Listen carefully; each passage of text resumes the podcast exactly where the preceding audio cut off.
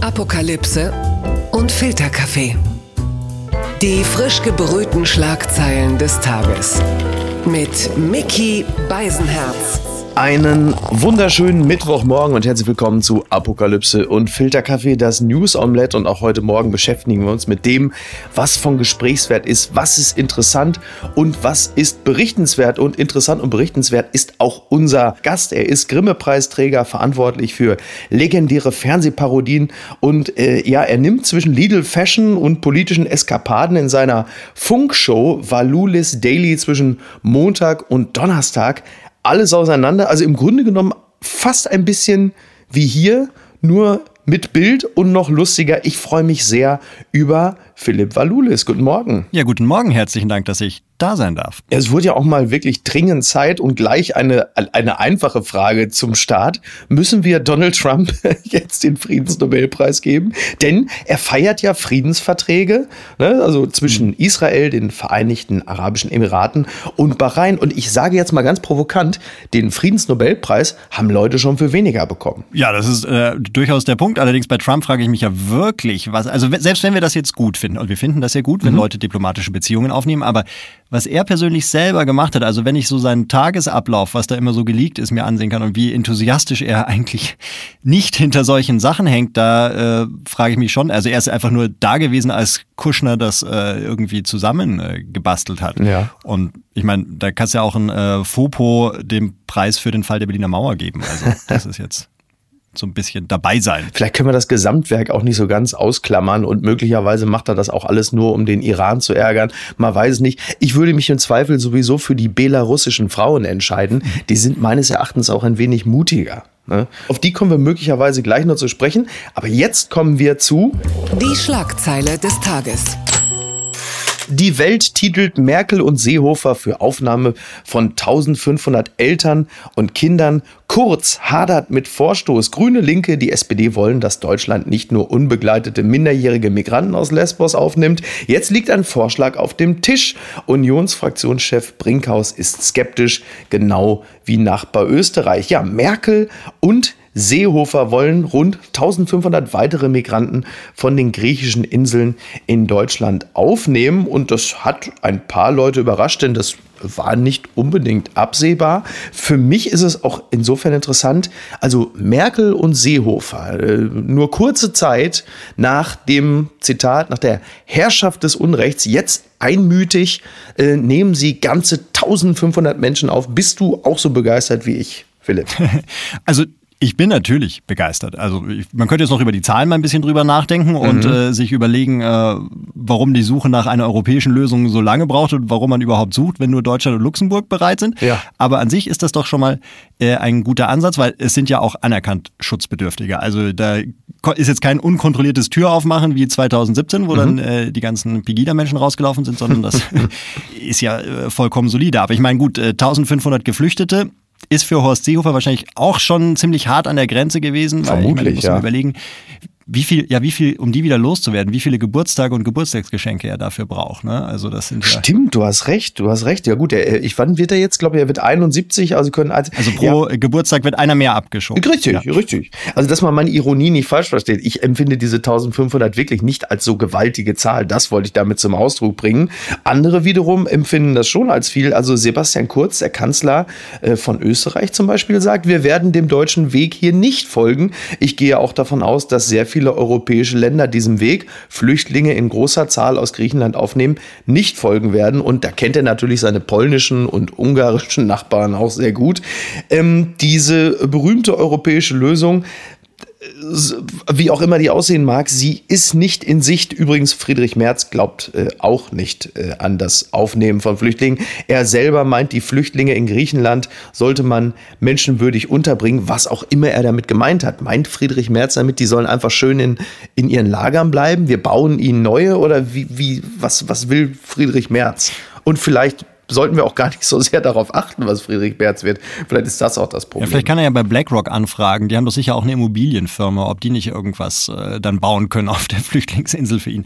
Ähm, also nicht für Friedrich, Friedrich Merz könnte man dort eigentlich auch hinschicken. Der könnte ja auch mal da wohnen und sich das ein bisschen angucken. Und dann kann er ja vielleicht auch entscheiden, äh, wen wir da jetzt aufnehmen oder nicht. Ja. Äh, ich finde es halt eigentlich unglaublich traurig, dass diese Leute, die sind ja schon in der EU. Ja. Und dann äh, gefällt es ihnen dann nicht. Also was heißt gefällt ihnen nicht, sondern ist es wirklich schlimm. Ich meine, man zündet ja sein Lager nicht aus Spaß an. Also äh, das ist ja wirklich die letzte Form des Protests. Genau, es sind jetzt sechs Menschen, sind irgendwie festgenommen worden. Es sind wohl Afghanen, äh, die im Verdacht stehen, dieses Lager angezündet zu haben. Und da ist ja auch in Deutschland eine, äh, kann man sagen, eine Debatte, na, ich weiß es nicht, wirklich entbrannt, äh, entbrannt in dem Zusammenhang auch toll formuliert, mhm. äh, wo es halt eben darum geht, ja, kann man denn Brandstiftung auch noch belohnen? Und nur jetzt meine persönliche Meinung, äh, in diesem Falle, ja, ich verstehe natürlich, warum Leute sagen, ja, da kommen Brandstifter, aber es ist ja nicht, das muss man ja immer wieder deutlich sagen. Die Leute sind ja nicht von Natur aus äh, bösartig und zünden alles an, was ihnen in den Weg kommt. Deswegen, wenn man sie in Deutschland aufnimmt, werden sie auch nicht den nächsten Lidl anzünden. aber es ist ja nun einfach so, also wie muss es in einem Lager aussehen, dass es selbst brennend besser ist, als dort zu bleiben? Und jetzt gerade eben, das muss man dazu sagen, auf der Insel Samos ist ein Feuer ausgebrochen. Zur Stunde wissen wir aber nicht genau, wie es zu diesem Brand gekommen ist. Aber du kannst fest davon ausgehen, dass jetzt natürlich schon die Ersten kommen und sagen, aha, siehste, da ist doch schon das Signal gesetzt. Äh, zündest du dein Lager an, darfst du auch nach Europa? Und ich glaube, diese Frage wird uns noch ein paar Tage begleiten, oder? Ja, damit werden wir, glaube ich, lange etwas zu tun haben. Also eben auch die Tatsache, dass man natürlich äh, ich als ordnungsliebender Deutscher äh, bin ja auch nicht happy, wenn jemand sich beschwert und deswegen äh, Sachen anzündet. Aber wie gesagt, was ist denn wohl der Auslöser? Also wie schlimm muss es sein, dass man so etwas macht? Und klar, dass man da jetzt kein, dass viele sagen, äh, dass man da jetzt vielleicht keinen, ja, keinen Anreiz schaffen soll, dass die Leute alles anzünden, äh, nur um dann nach Deutschland zu kommen. Also es kann ja auch negativ sein, wenn man jetzt ein Flüchtlingsboot äh, anzündet. Also da muss man natürlich auch aufpassen, dass da keine falschen äh, Messages äh, an die Leute herauskommen. Ähm, aber das, äh, das ist natürlich höchst bedauerlich. Und ich wundere mich natürlich, dass die Griechen jetzt weiterhin wieder Zelte aufstellen. Ich hätte ja vermutet, dass sie anfangen mit Containern oder so, mit Sachen, die dann nicht brennen können. Aber das scheint man ja auch dann relativ locker zu sehen, wenn ich das sehe. Blattgold. Das Redaktionsnetzwerk Deutschland schreibt, Fall Nawalny, Russland ruft Deutschland zur direkten Zusammenarbeit auf. Ja, Russland hat Deutschland wegen der Vergiftung des Kreml-Kritikers Nawalny vor einer weiteren Politisierung des Falls gewarnt. Zugleich forderte Außenminister Lavrov am Dienstag bei einem Telefonat mit einem deutschen Kollegen Heiko Maas Berlin abermals zu einer direkten Zusammenarbeit auf. Also die Russen sind offenbar sehr, sehr daran interessiert, diesen Fall aufzuklären klären. Alles, das ist, also das ist zumindest das, was wir lernen. Ähm, Alexei Nawalny hat sich äh, mittlerweile bei Instagram gemeldet. Ähm, er hat dort geschrieben, er kann wieder selbstständig atmen. Das fühlt sich sehr gut an. Für diesen äh, Post gab es 1,3 Millionen Likes bei Instagram. Also hätte er in Hotbands äh, besoffen bei TikTok getanzt, wären es jetzt schon locker 2 Millionen. Da muss man sagen, da ist noch Luft nach oben. Und dieser Alexei Nawalny will schnellstmöglich zurück nach Russland. Das finde ich äh, bemerkenswert, denn äh, das wäre ja nach meinem Gefühl der letzte Ort, wo ich hin wollte. Also, aber er bucht das Jochen Schweizer Paket Opposition in Moskau. Das finde ich äh, mutig, weil ich denke, du kannst besser mit einem Kreuz auf einem Hollandrad äh, durch ES-Gebiet fahren, als, äh, als Nawalny zurück nach Russland. Aber er sieht das offensichtlich anders. Ja, ich glaube, das zeigt ja wirklich dann seine, seine Liebe fürs Land und äh, für was er dort kämpft, dass er das sich jetzt nicht äh, eben aus dem Ausland in Sicherheit, äh, also in, in Sicherheit bringt ins Ausland, sondern äh, weiterhin für die Sache da ist. Und das ähm, äh, zugegebenermaßen finde ich das Vorgehen der Russen ist schon, also äh, ein bisschen Respekt, weil es ist ja wirklich super kackdreist. Also das ist ja, ja. wie äh, wenn du dem Nachbarn ja das Haus anzündest und dann rübergehst und sagst, ich würde gern beim Löschen helfen, um herauszufinden, wer das angezündet hat und so. Also das und dann so immer die ähm, ja zahnlosen ähm, Drohungen, also das ging ja schon bei dem Doppelagentenmord, äh, beziehungsweise Giftanschlag auf den Doppelagenten mhm. oder bei dem Mord im Tiergarten los, wo ich mich halt auch immer frage, wie oft kann man denn sagen, nee, mach das bitte nicht und beim nächsten Mal ist es wirklich ernst und das, naja, also, das finden wir jetzt wirklich nicht gut. Also das machst du auch nicht mit Kindern. Ich meine, stell dir mal vor, im Kindergarten äh, irgendjemand, äh, ein, der böse Fladdy vergiftet das erste Kind und das andere äh, erschießt er. Oder sagst du, nee, aber jetzt beim, beim nächsten Mal, äh, dann geht das wirklich nicht und hör, das, hör jetzt bitte auf. Ne? Ja, jetzt muss man aber fairerweise sagen, Philipp, ähm, gerade auch Heiko Maas und andere haben es ja auch gesagt, sie suchen ja gerade, was die Antwort an Putin angeht, nach einer, ich zitiere, europäischen Lösung. Ja, dann können Deutschland und Luxemburg können da mal was sagen und die anderen, Österreich sagt, nö, da machen wir nicht mit. Ja, wir haben genügend Flüchtlinge und Tiroler im Land, da müssen wir was einfallen lassen. Verlierer des Tages ist äh, der Chef äh, von Apple, äh, Donald Trump nennt ihn Tim Apple, mhm. es ist aber Tim Cook und ähm, deshalb Verlierer, weil gestern die Apple Keynote war, von vielen sehnlichst erwartet und was kam? Nein, kein iPhone 12 und da fühlte sich jetzt im Grunde genommen die gesamte Welt wie so ein Elfjähriger an Weihnachten. Ne? Man hat sich so auf ein neues Handy gefreut und da nix. Stattdessen gab es dann eine neue Apple Watch, so ein billiges Einsteigermodell und ein neues äh, iPad Air mit dem neuesten und flottesten Chip namens A14 oder A14. Ähm, das ist natürlich klasse, aber das ist jetzt nicht wirklich das, worauf alle gewartet haben und äh, dass jetzt irgendwie von Apple jetzt ein eigenes Workout-Programm kommt, äh, Fitness Plus. Also da kann ich auch den YouTube-Kanal von Felix Lobrecht abonnieren. Also dafür brauche ich jetzt keine Apple Keynote. Ne? Ja, total. Also ich bin auch schon länger ausgestiegen. Also irgendwie bin ich da langsam schon immer enttäuscht, weil es sind ja nur die gleichen Parameter. Also mhm. es wird irgendein Chip eingebaut, dessen Nummer immer größer wird wird und bei den Handys äh, schaffst du es entweder größere Auflösung anzubieten oder eine weitere Linse vorne dran zu klatschen. Also ich glaube, das wird, wird ja auch für Apple immer schwerer, immer neue attraktive Sachen äh, zu finden. Und sie müssen ja müssen jetzt irgendwann eine ganz neue Technik oder Feature äh, sich einfallen lassen, damit man wieder sagt, ja geil, das iPhone mit äh, Geruchserkennung oder so weiter, das will ich haben. Ja. Aber bisher ist es ja wirklich nur noch so, guck mal, da haben wir die Uhr, da haben wir jetzt drei Chips reingetan und die äh, kann jetzt auch ihren Puls von innen filmen. Also. Ja, vor allem die Telefone werden ja immer größer. Also demnächst sieht er so aus, als hättest du dir irgendwie so einen Flachbildschirm in eine Buchse gesteckt. Und wenn du sagst es richtig mit den Linsen, die Smartphones sehen ja mittlerweile aus wie so Spinnen, so mit acht Augen vorne dran. Also das ist. Äh, ja weiß ich nicht, die Innovationskurve flacht zusehends ab. Ich wage die Prognose, in drei Jahren werden sie ganz toll mit großem Trara äh, ein Handy launchen, das wieder kleiner wird und dass das dann immer ganz toller wird und tolles Feature, wie klein die jetzt wieder werden. Also vielleicht geht das so in Wellen. Jetzt wird das alles wieder kleiner und äh, danach können sie es wieder größer machen. Also die müssen sich ja auch was einfallen lassen und wenn selbst Apple TV Plus nicht funktioniert. Also irgendwo äh, sind sie vielleicht auch ein bisschen verzweifelt. Twitter, 280 Zeichen Wahnsinn. Ja, bei Twitter äh, trendete gestern der Hashtag äh, Serda Somunju oder nur Somunju. Es ähm, gab einen Podcast, einen Live-Podcast, also es war ein, äh, der wurde live gestreamt bei Instagram am Wochenende äh, mit Serda Somunju und Florian Schröder und in diesem dreistündigen, Podcast, also das alleine ist für mich schon skandalös, dass man ein, ein dreistündigen Podcast macht, muss denn sowas sein? Und da gab es halt eben auch eine zweiminütige Passage, die wurde bei Twitter geteilt und in dieser Passage ging es unter anderem, äh, ich zitiere, sagte Serdas und Munchu, äh, es geht mir am Arsch vorbei, ob das Zigeunerschnitzel heißt oder Mohren wird. Die Leute sollen sich ficken, die sollen ne, also kürzen, kürzen, kürzen, Stunden und Tage und Wochen lang im Internet darüber diskutieren, ob das berechtigt ist oder nicht. Solange es nicht unter Strafe steht, sage ich, und jetzt kommt das N-Wort, ne, und Menschen, die sich über solche Bezeichnungen echauffieren würden, die seien alles Pisser, meistens Frauen. Und äh, Sumunju ist dann äh, fest davon überzeugt, die sind alle schlecht gebumste, miese, hässliche Schabracken. Also zwei Minuten wirklich, äh, also reichlich sexistisch, rassistisch, äh, also alles, was man sich so vorstellen kann, was bei Twitter vor allen Dingen auch richtig gut ankommt. Und dann gab es, Zitat, eine Entschuldigung von Seiten des ähm, RBB. Das war aber eigentlich auch weniger eine Entschuldigung, sondern es war eher eine, äh, eine Erklärung, dass das Ganze natürlich äh, Satire sei, Kunst und Serdar Sumunchu, der sich dann auch im Radio, im RBB nochmal dazu geäußert hat, sagt, wir geben auf unsere Art Antworten auf die Fragen unserer Zeit. Und mhm. da, das habe ich mir angehört und habe gedacht, ja, aber was sind denn, was, also die Fragen, auf die die da Antworten hatten, also speziell Serdar, die hat ja keiner mehr gestellt. Weil was ist denn die Frage? Frage unserer Zeit, dass es äh, äh, rassistische, frauenfeindliche Arschgeigen gibt. Ist das so, also ist das etwas, was man erst erfahren hat, wenn man diesen Podcast hört? Das meine ich, hätte ich. Also, wenn ich das hören will, worauf ähm, Serda dort angespielt hat, da kann ich mich auch nachts um drei in Burger King setzen. Dafür muss ich jetzt keinen äh, dreistündigen Podcast hören. Ja, ich fand es auch total schwer, mir da so ein, äh, ja, also A, welche Antwort hatte hat er denn überhaupt eine Antwort gegeben oder hat er einfach nur Fragen aufgeworfen und dann dann habe ich halt versucht irgendwie so auch diese durch die ganzen Ironieschichten irgendwie durchzukommen und diese, diese Ironiezwiebel zu pellen. Und am mhm. Schluss hatte ich dann eigentlich auch gar nichts mehr in der Hand.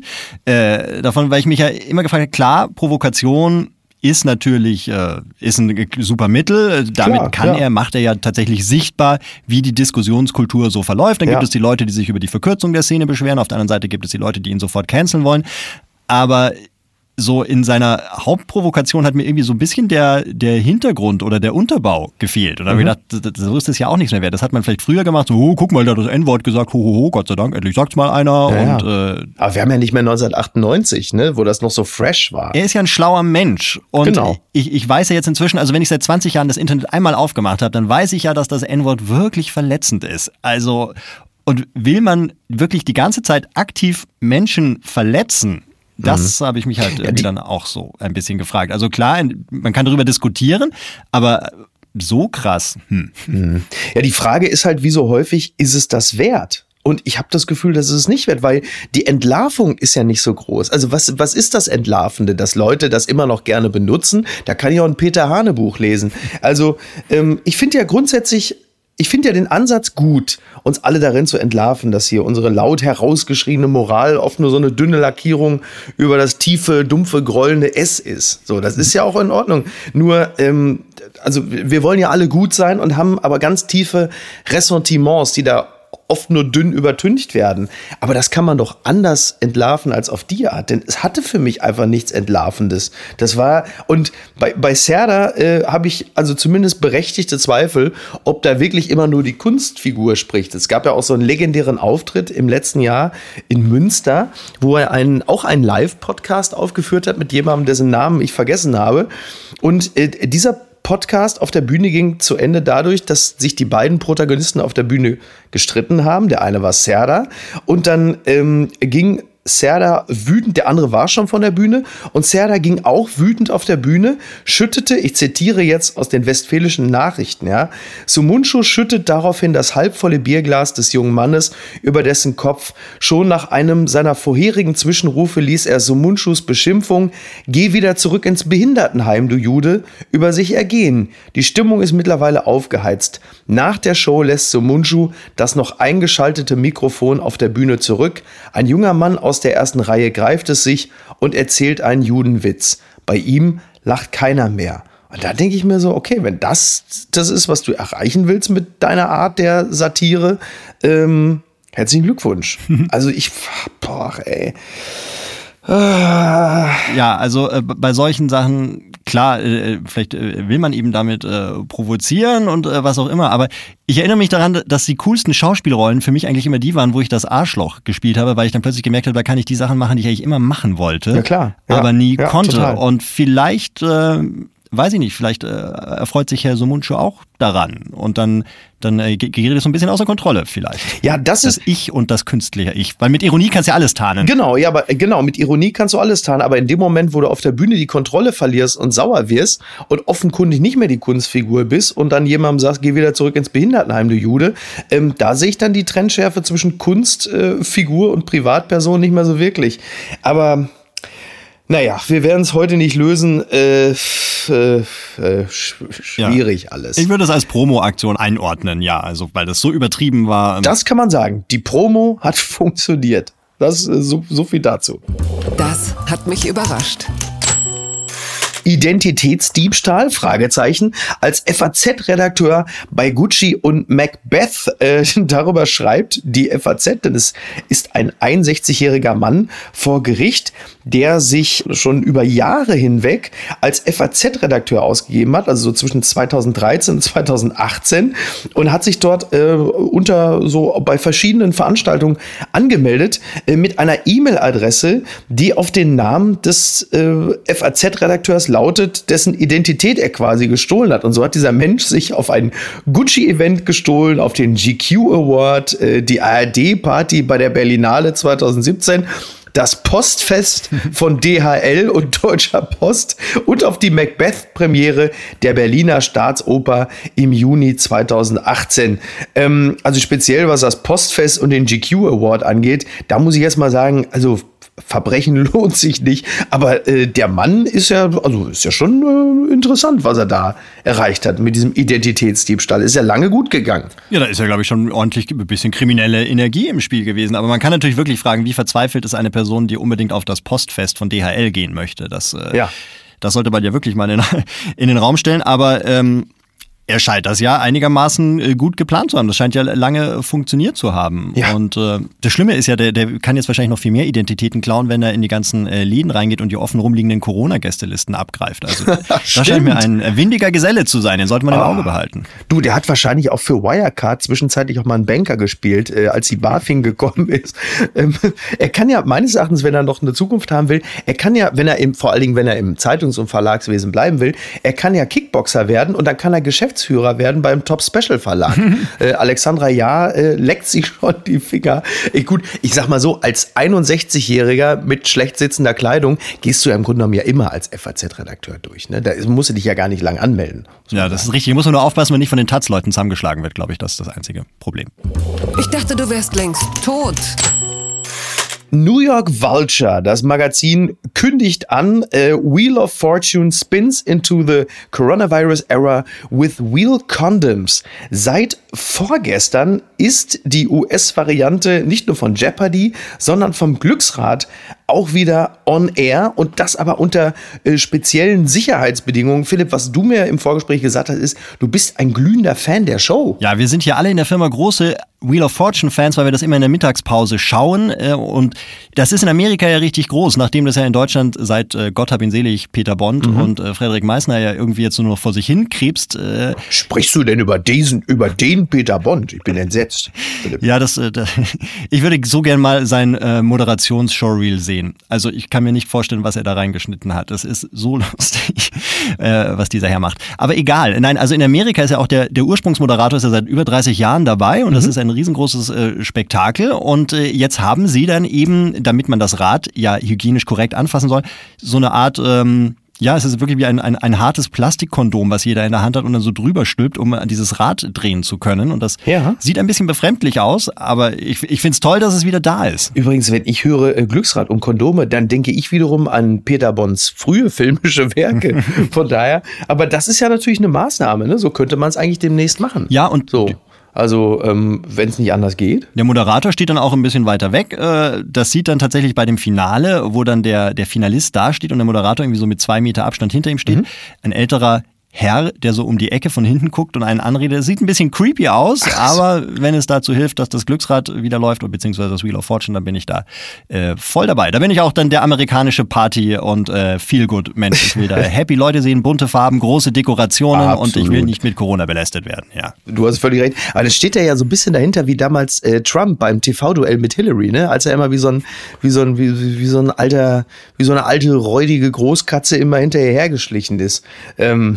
Ja, schrecklich, schrecklich. Aber vielleicht war das auch Satire und Parodie, man weiß es nicht. Im Nachhinein kann man das vielleicht auch nur. Äh es war das Spiel mit den Ebenen. Mhm. Es war das Spiel mit den Ebenen. Es ist doch völlig klar.